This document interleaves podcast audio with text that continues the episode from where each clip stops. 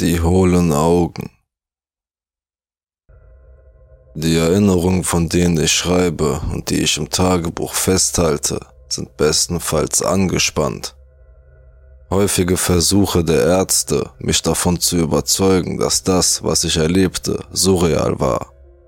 Die lebhaften Erscheinungen beschränken sich auf das Reich der Träume und der Fantasie.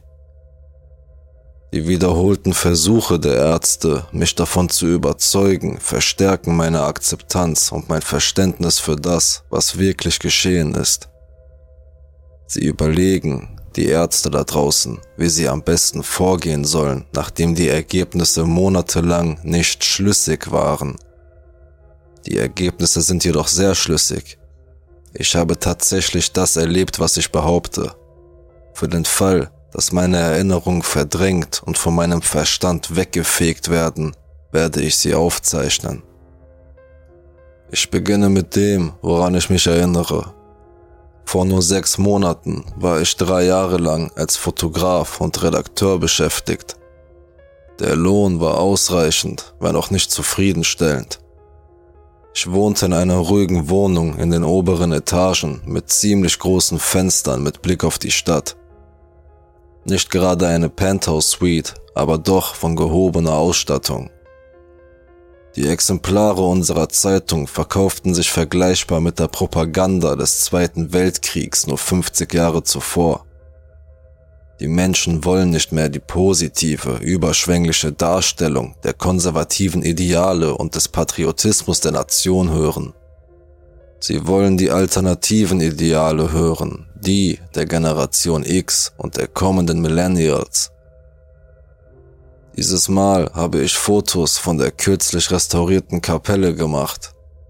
Die Kapelle, die zuvor abgebrannt war und 1927 als Wahrzeichen der Stadt erhalten geblieben war, wurde kürzlich wieder aufgebaut und restauriert, um als religiöse Kapelle genutzt zu werden.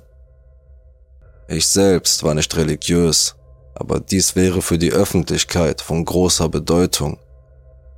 Also reiste ich mit meiner Kamera zu dieser Kapelle, bereit, den neu restaurierten Altar zu fotografieren. Die Priester im Inneren empfingen mich. Draußen war es sehr voll und ich fragte, ob ich zu einer Zeit kommen könnte, zu der nur wenige Menschen anwesend sind. Man teilte mir mit, dass die Dämmerung die richtige Zeit für solche Aufnahmen sei, also verließ ich das Gebäude und wartete auf den Einbruch der Dunkelheit. Als ich zurückkam, war das Gebäude bis auf einige Geistliche, die durch die Hallen schlenderten, menschenleer. Das gab mir die Gelegenheit, die Fensterrose zu fotografieren. Die großen Säle des Gebäudes waren gut beleuchtet, aber irgendetwas, Irgendeine Art von Gefühl war im Inneren des Gebäudes nicht vorhanden. Ich fühlte mich unbehaglich. Die Anwesenheit eines esoterischen Wesens, ein seltsames, unbeschreibliches Gefühl. Ich wollte nicht hierbleiben. Ich fotografierte die Hallen und etwas rief in meinem Kopf. Ich hatte das Bedürfnis, vor meiner Abreise den wunderschönen Altar zu fotografieren. Wunderschön, Blumenvasen auf jeder Seite und ein Kreuz aus reinem Weißgold in der Mitte des goldenen Altars. Das Kreuz wurde zurückgelassen, es hat das Feuer überlebt, rief eine Stimme hinter mir. Ich drehte mich um und sah den Geistlichen, der zu mir sprach. Er sprach wieder, leise. Die Kapelle war nicht spirituell. Es war eine Zeit, in der die Kirche auf Kontrolle und politische Macht ausgerichtet war. Sie hatte einen unglaublichen Einfluss. Ein paar Geistliche starben im Feuer, aber was wirklich vorher starb, war die Gnade Christi und Gottes. Nun, sie haben eine bemerkenswerte Leistung bei der Restaurierung dieser religiösen Architektur erbracht. Ich stockte. Ja, ich denke, das haben wir. Er sah in beide Richtungen, bevor er sich zu mir beugte und flüsterte. Wenn du weißt, was gut ist, wirst du so schnell wie möglich gehen.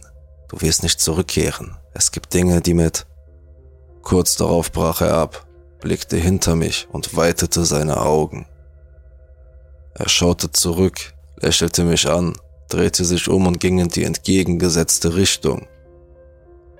Ich verstand nicht ganz, was er meinte. In meinem Kopf läutete jedoch eine Glocke. Ich sollte nicht mehr Zeit als nötig an diesem Ort verbringen. Ich wollte nicht bleiben. Tausende von Stimmen flüsterten und schrien in meinem Kopf, ich solle gehen, aber ich machte das Foto, das perfekte Bild von diesem Altar. Ich bereue es. Ich habe mir nicht die Mühe gemacht, die Fotos, die ich gemacht hatte, durchzusehen.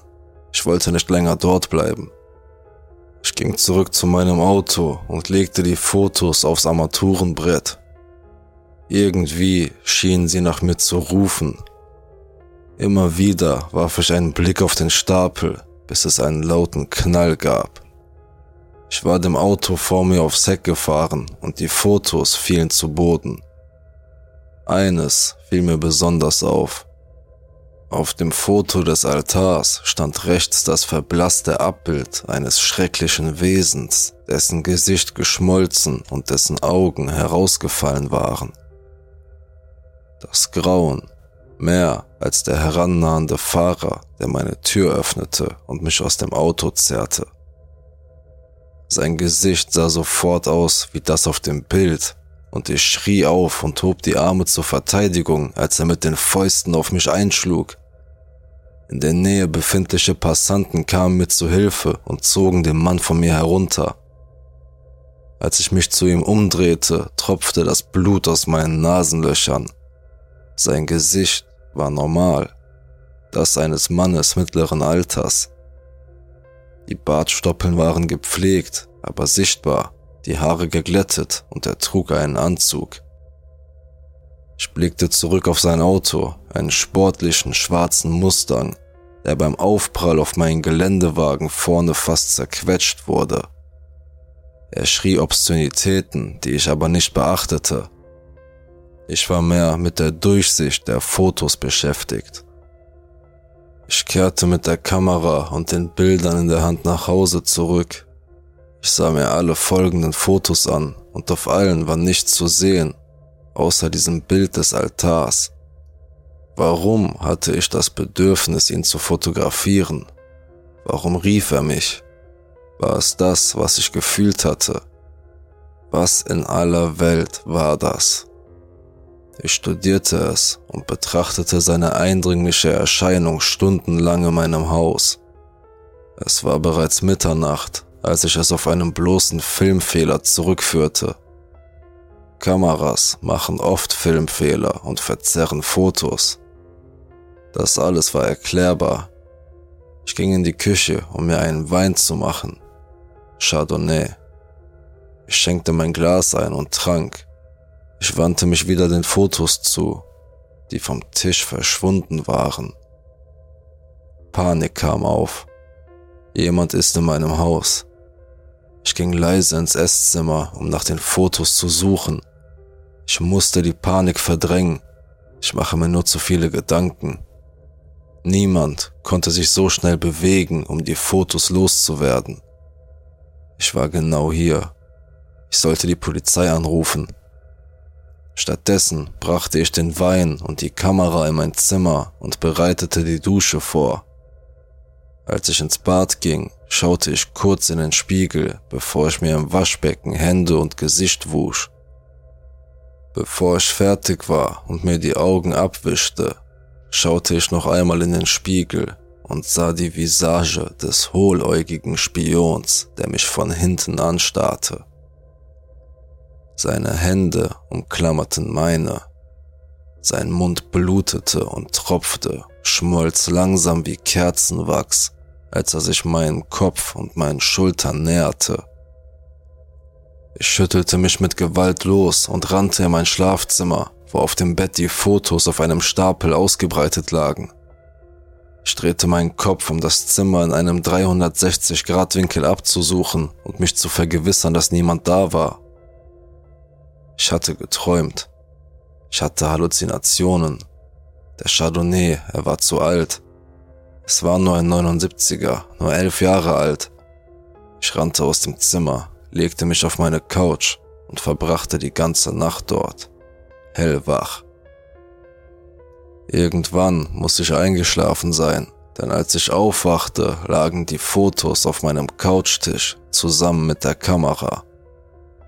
Ich war betrunken, es war alles nur ein Traum. Ich stellte den Wein ab, stellte die Fotos hin, schaute fern und schlief ein. Der Rest war ein Traum. Ich wusste, dass er es war. Ich ging in mein Schlafzimmer, um mich zurechtzumachen und mich anzuziehen. Ich duschte mit meinen Duschgels und meinem Shampoo. Ich glättete mein schwarzes Haar, kämmte es, rasierte mich und trug Deo auf. Ich zog ein Hemd und einen Sportmantel an, aber keine Krawatte. Zog meine seidenen Hosen an und schlüpfte in meine schwarzen Schuhe. Ich ging aus der Tür mit Fotos und Kamera. Als ich auf der Straße entlang fuhr, sah ich einen Obdachlosen, bärtig, grauhaarig, in einer staubigen Jacke. Er hielt ein Schild, auf dem etwas geschrieben war. Die Göttlichkeit verschüttete seine Eingeweide, um die Menschheit zu gebären. Sein heiliger Geist sucht uns heim. Doch bevor ich den Rest lesen konnte, wurde er von einem vorbeifahrenden Bus unterbrochen. Ich habe dem keine Beachtung geschenkt. Es waren die Tiraden eines Verrückten. Ich parkte vor dem Gebäude und ging ins Büro, wo ich meinen Journalistenkollegen und Redakteuren meine Fotos präsentierte. Der allgemeine Konsens war, dass niemand die langweilige Geschichte über den Wiederaufbau der Kirche schreiben wollte und niemand wollte sie lesen. Vielleicht sollte man die Tragödie näher beleuchten. Das Zögern kam mit dem Gefühl, meinem Redakteur das Foto des Spuks zu zeigen. Das letzte, unbekannte Gefühl ergriff von mir Besitz und ich präsentierte ihm das Foto. Was ist das? fragte er. Als ich meine Sinne wiedererlangte, hatte ich eine Ahnung, was da vor sich ging. Der Altar? Michael, ich verstehe schon, aber wir brauchen etwas Handfestes, etwas Gespenstisches. Was? fragte ich ihn verwundert. Geh zurück und besorg mir eine Geschichte. Schau dir die Geschichte des Ortes an. Was ist mit dem Geist? Fragte ich ihn, ohne auch nur einen Moment darüber nachzudenken, was ich gerade gesagt hatte. Was um alles in der Welt hatte ich gerade gesagt? Welcher Geist? Keine Geistergeschichten, Tragödien vielleicht, aber nichts aus der Boulevardpresse. Auch keine außerirdischen Mike. Er reichte mir das Foto des Altars. Klar, kein Filmfehler, kein hohläugiger Spuk. Was zum Teufel. Geh schon, Michael, hau ab. Ich stapfte los. Das Foto war außer dem Altar leer. Wo ist das Wesen auf dem Foto hin? Ich fuhr in die Bibliothek und suchte nach Informationen über die Kapelle. Die Bibliothekarin, eine ruhige, ältere Frau, führte mich zu einem Eintrag über die Kirche. Einige seltsame Dinge wurden dort getan, Böses, Sie spielten mit Zauberei, und als ein Mann genug hatte, zündete er den Ort an. Man hielt es immer für einen Unfall, aber unsere Väter und Großväter wissen, dass sie etwas Schreckliches erweckt und beschworen hatten. Keinen Dämon, aber etwas Schlimmeres. Sie hatten ihre eigenen Seelen verändert. Sie hatten sich in Dämonen verwandelt, in Geister, und nachdem die Kirche gebrannt hatte, nachdem sie Selbstmord begangen hatten, zu verängstigt von den Bildern, die sie gesehen hatte. Ich hielt inne, erschrocken über ihre Mimik. Sie flüsterte.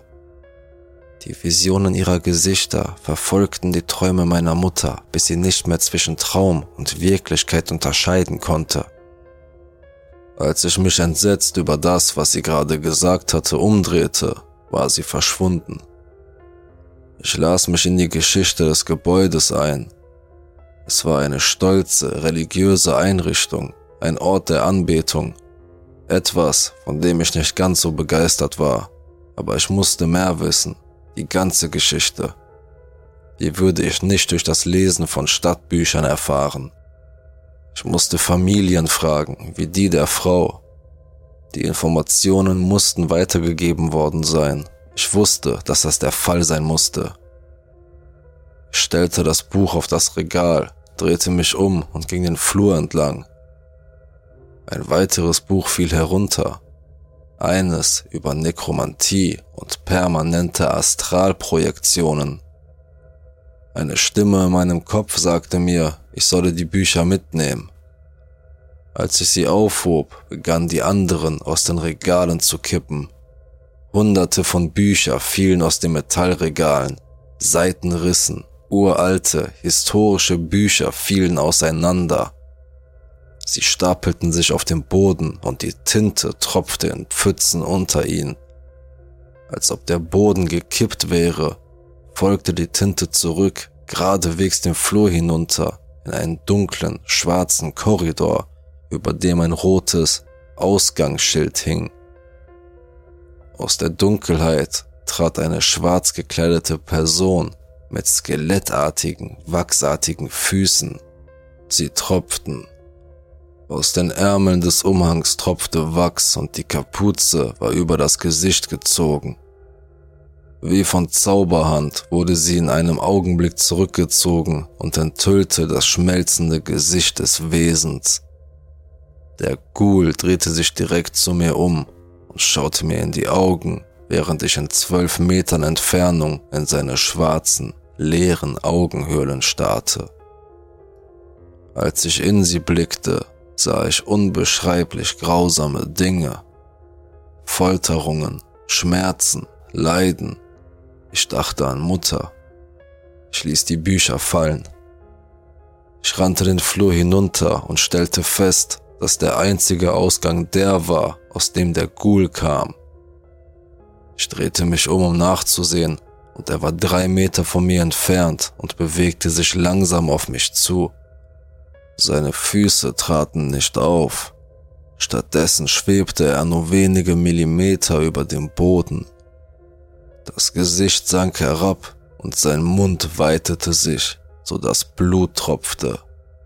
Sein schwarzes Gewand entblößte sich und gab den Blick auf einen weißen Körper frei, der von Ausweidungen und Risswunden blutverschmiert war. Er bewegte sich, seine Augenhöhlen trafen meine Augen. Ich erstarrte vor Entsetzen und schloss sie mehrmals, wobei er jedes Mal nur noch näher kam. Da kam mir der Gedanke zu rennen, ich rannte an ihm vorbei und er machte keine Anstalten, mich aufzuhalten. Ich schob die Bücher auf und schaute zurück und sah, wie er sich nur umdrehte, um mich den Ausgang hinunterlaufen zu sehen. Ich erreichte das Foyer der Bibliothek, rannte aus der Tür und stieg in mein Auto. Ich schnappte mir meine Kamera und machte mich auf den Weg zur Kapelle. Als ich auf den Parkplatz fuhr, näherte ich mich der Tür und wurde von demselben Priester begrüßt, den ich vorhin getroffen hatte. Seine Augen weiteten sich und er sprach unüberlegt. Ich habe ihnen gesagt, sie sollen gehen. Sie hören nicht zu. Was ist hier passiert vor 70 Jahren? Was ist hier wirklich passiert? fragte ich ihn. Warum? antwortete er.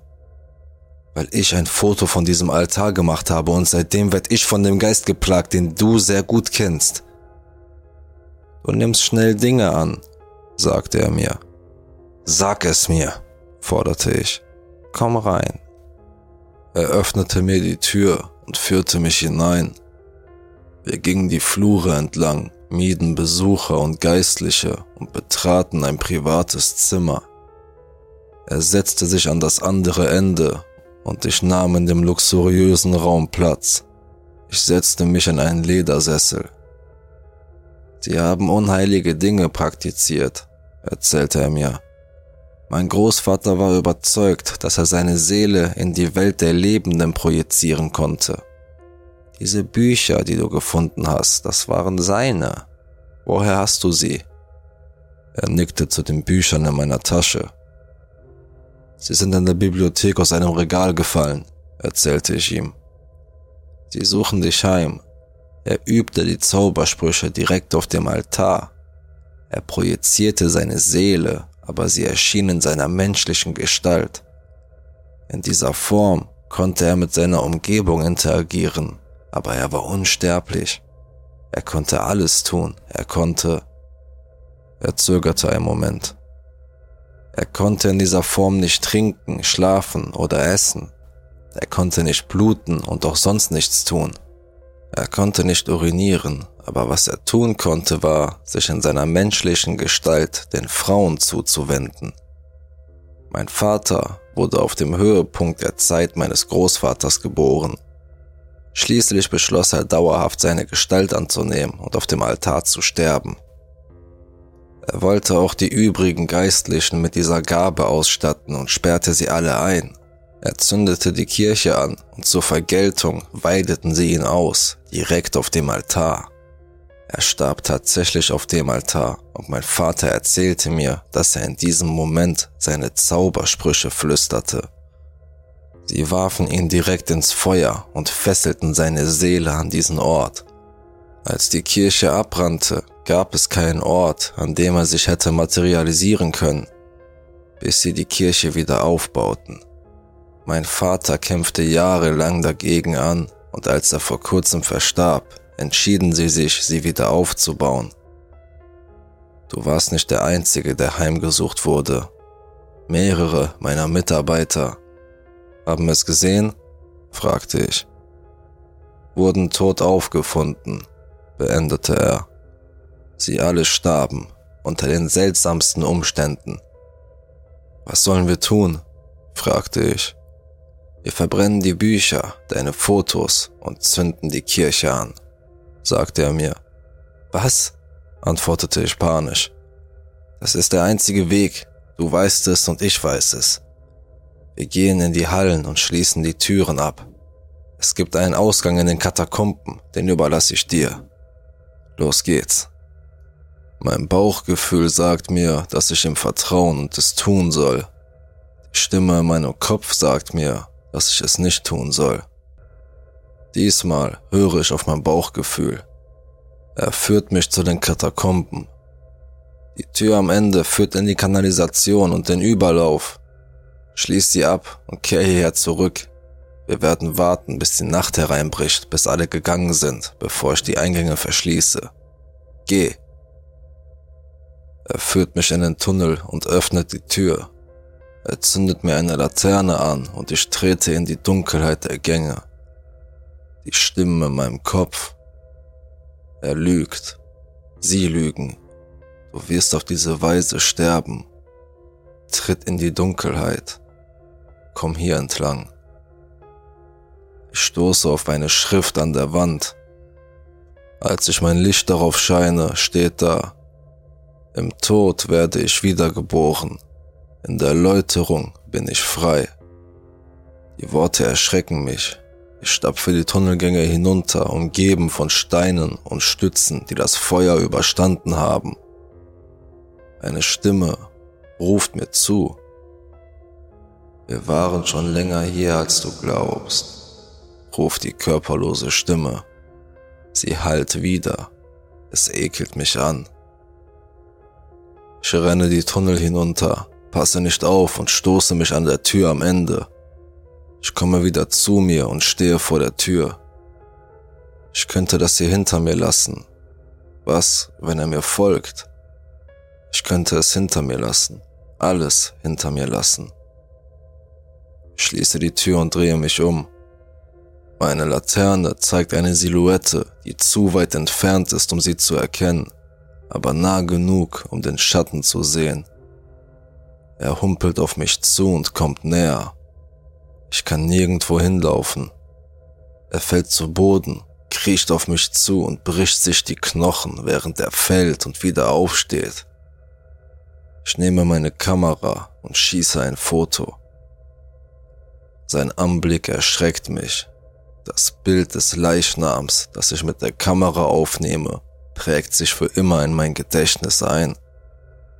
Die klaffenden Augenhöhlen, das spinnennetzartige Haar, das Blut, das aus dem Mund strömt, das zerfließende Gesicht, die weiße Kleidung, die blutig ist und von schwarzen Gewändern bedeckt wird, die Maden, die aus dem Gesicht fallen und die skelettartigen, verrottenden grauen Füße.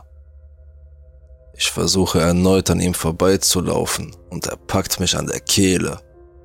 Seine Augen starren mir leblos in die meinen.